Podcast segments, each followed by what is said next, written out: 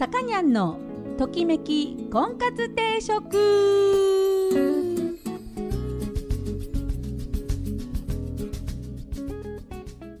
はい、えー、皆さんこんにちは。さかにゃんのときめき婚活定食が今週も始まりました。私結婚相談所母大丈夫のさかにゃんです、えー、毎度お聞きいただきありがとうございます。今週もよろしくお願いします。この放送の、うん、頃にはっていうかその頃に、えーと、私もねやっと、えー、ワクチンをですねあの打てるように、えー、なりまして喘息持ちでですねあの長いリスナーの方はご存知だと思うんですけど私はあのもともとマラソンを走ってたんですね。フルマラソン東京マラソン3回とか。ね、大阪マラソン2回とか。あの結構フルを走ってたんですけど練習中にですね冬場にですね急に咳き込みましてすごい咳が止まらなくなって風邪かなとか思ってたらですねあの本当に何ヶ月も咳が止まらなくって肋骨にひびが 入るぐらい咳が出てですねあの練習が思うようにできなくなってしまってそれであのまあ診断としては喘息ということで、まあ、そこからもう走るのの練習ができないからね。こんなど素人ですけどマラソンからあの引退しまして。ね。あの今に至るんですけど要するに気管支喘息でで、えーと、一応ね基礎疾患のある人は、えー、申請すれば先にねあのワクチンの接種をさせていただけると、ね、リリスクが高いからっつってねで、えー、そういうことで、えーとまあ、他の方よりも先にワクチンの接種券が届いたわけですけれどもあのねあのワクチンに関するデマっていうのが流れてるんですってね。うん、なんかワクチンを打つとなんか政府に管理されるとか あの分かんないそういうなんか高等無形ななんか宇宙人みたいな。そこまでのね力が政府にあるんだったらこんな世の中になってないってば。ね。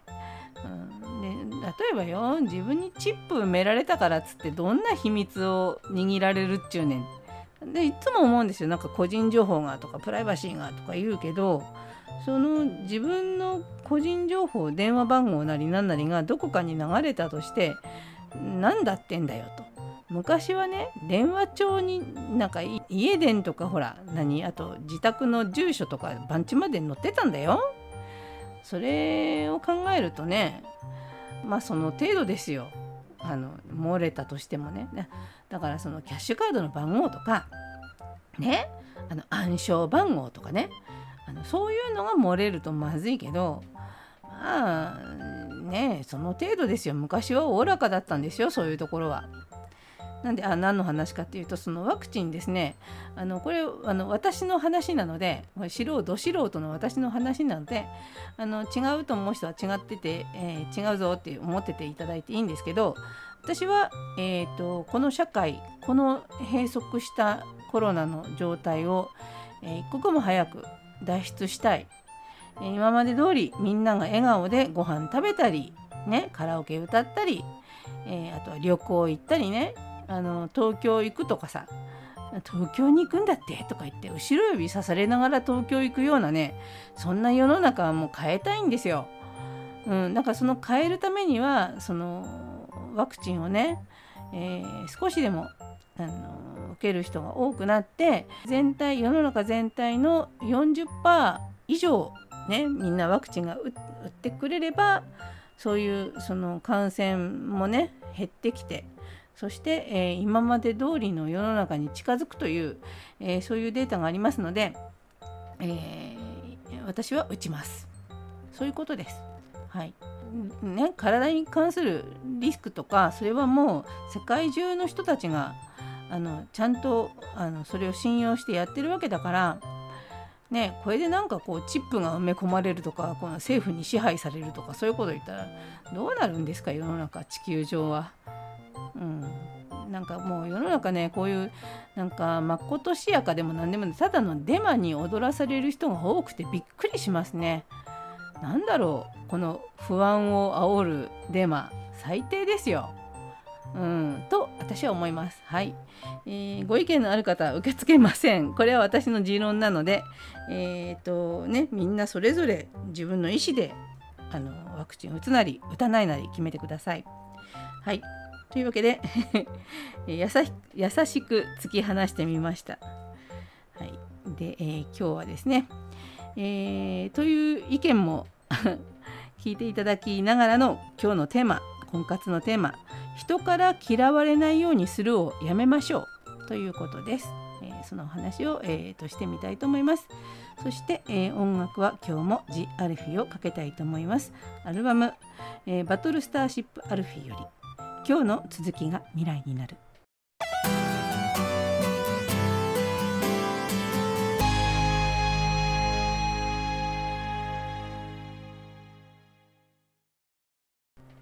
はい、トキコンです。今日のテーマは精神科医のですね、樺沢志音さんという人がストレスフリー超大善っていう本を出されましてそこに書いてあるねベストセラーになってるんですねこれね、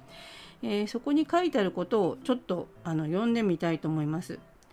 えー、まずですね人から嫌われたくないの対処法と書いてあります。ね。えー、人から嫌われたくないかと質問したある調査によると42%がはいと答えました。まあ当然といえば当然ですね。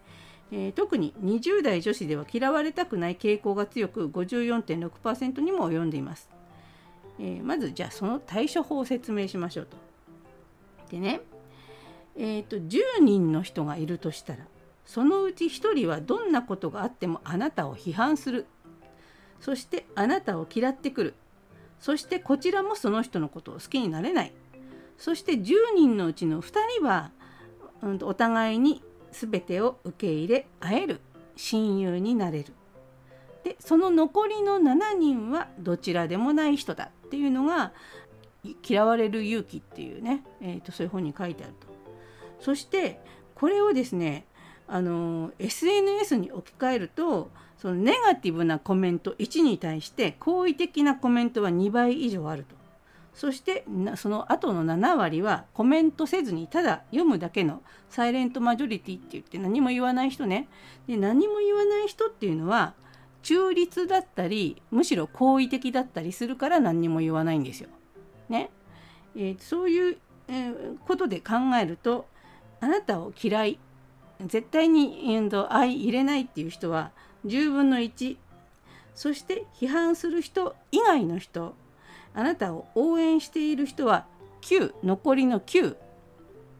全部その1対9であのあなたを嫌いな人が1人いるっていうことだけの話だと、えー、いうことをまず覚えておきましょう。だから誰からも嫌われないでいるっていうのはまず無理だと。10人のうち1人は絶対自分のことが嫌いなんだっていうふうに割り切っちゃうと気持ちが、まあ、まずは楽になりますよとこれって何どんなに美しい芸能人でもどんなにかっちょいい芸能人でもアンチは必ずいます。ね、なのに、まあ、自分にアンチがいないっていうのはありえないからもうそれは受け入れましょうと。そして、えーと、その1がねその嫌いだっていう1が例えば会社の上司だったり自分とこう何て言うのかなこう自分の仕事なりその生活で最も重要な人から嫌われてしまったら大変なんですよ。ね、そのたった1でしょっていうふうにあの放っておけなくなる。そうするとその、うんと、いわゆるキーマンこの人っていうそのキーマンとあのの関係を良くすることに集中するそれはすごく大事なことなんですね。だからみんなに嫌われないようにしようじゃなくてそのキーマンの人との関係を良くしようっていうそういう視点に変えたらどうなんだろうっていうお話です。でえっ、ー、とまあ今その嫌われないようにしましょうっていうお話をしたんですけどそうじゃなくって嫌われないっていう目標から好かれるっていう目標にシフトをするとあのストレスが少し軽くなるんじゃないかなと、えー、思います。であの要は嫌われないようにするっていうのは相手の思う通りにしてあげる。要は自分を殺すっていう、えー、やり方、うん、なんだけども好かれようとするっていうふうに切り替えるとその自分の短所を隠すとかじゃなくて自分の長所を見せていく。そういうことに人に喜ばれることをする。うんと言い方を言い方だけであの分かんないかなえっとね人に嫌われるようなことをしないでおこうじゃなくて人に好かれることをしようっていうそっち側の、えー、積極的な、えー、モードに頭を切り替えていく。でその人に貢献してその人に喜んでもらう。そうすると関係性は、えー、おのずと良くなっていく。えー、そういうふうに、え、考え方を変えて、えー、いきましょうと。そういうふうに書いてありました私のこれはね読んだ感じですね。うん、だからその嫌われないようにしようっていう考え方はやっぱちょっとおどおどしちゃうよしちゃうよねやっぱね。うん、でもなんかもうちょっと堂々とね、え、だからもういいんですよなんかどっか行ってきたらアメちゃん買ってきたりお土産買ってきたり。ね、なんか困ってる人がいたら助けてあげたり自分から積極的にそういうあのまあ好かれようとするっていうよりはあの何その人の役に立とうっていうかね、うん、そういう考え方で、えー、なんとかね、えー、関係性をよ良い関係性を構築してっていただければ、えー、いいんじゃないかなと思います。はいこれなんかちょっとあの恋愛とか結婚とかいうよりもその日常のね仕事とか、えー、そういうところで、えー、まずね役に立つんじゃないかなっていうお話だったんですけどそうしていくと、まあ、心が軽くなって笑顔が、うん、たくさん出てきて笑顔がたくさん出てくると魅力的になって魅力的になると異性から好かれるっていうねそういうこともありますのでね。えー、まずはそういうところも、えー、婚活の一つの、えー、始まりの部分だとして、え受け止めていただければいいんじゃないかなと思います。はい。では今日の音楽2曲目いってみたいと思います。アルバム「バトルスターシップアルフィー」より「東京ラプソディ」